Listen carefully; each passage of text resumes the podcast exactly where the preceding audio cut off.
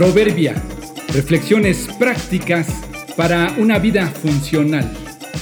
Episodio 458. Habilidades de conducción y juicio. Si no tienes toda la información, no te atrevas a juzgar. Tenía una cita a las 2 de la tarde, salí en mi auto con suficiente tiempo para llegar puntual y en la medida de lo posible con un poco de sobra. Estaba a dos calles de llegar a mi destino, contento de casi haber logrado mi idea de llegar a tiempo.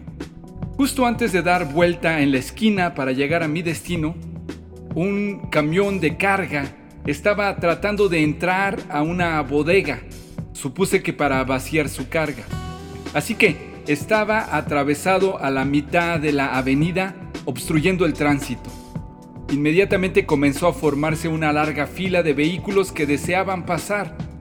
Con mucha dificultad y lentitud, el chofer hacía toda clase de maniobras. El camión avanzaba un poco hacia adelante y otro poco hacia atrás. Entraba y salía, daba vueltas, y la fila de autos y la desesperación crecían.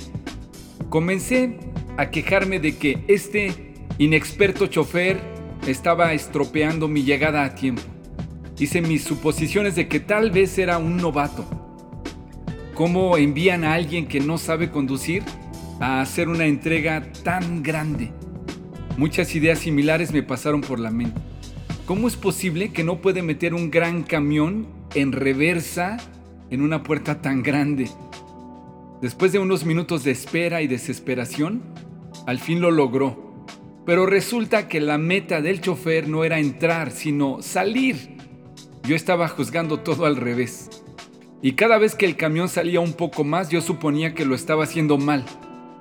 Una vez que se fue y pasé frente a la fábrica de donde salió, me di cuenta de la increíble habilidad que tenía ese chofer para salir por un portón que en realidad no era tan grande y esquivar por unos pocos centímetros a todos los autos que estaban estacionados. Qué fácil es hacer juicios sobre una persona o una situación cuando no tenemos la información completa y sobre todo cuando sentimos que sus acciones estorban en nuestros planes. Todos necesitamos pedir que Dios nos permita tener gracia y paciencia con otros como Él la ha tenido con nosotros. Sean siempre humildes y amables sean pacientes unos con otros y tolérense las faltas por amor. Efesios 4:2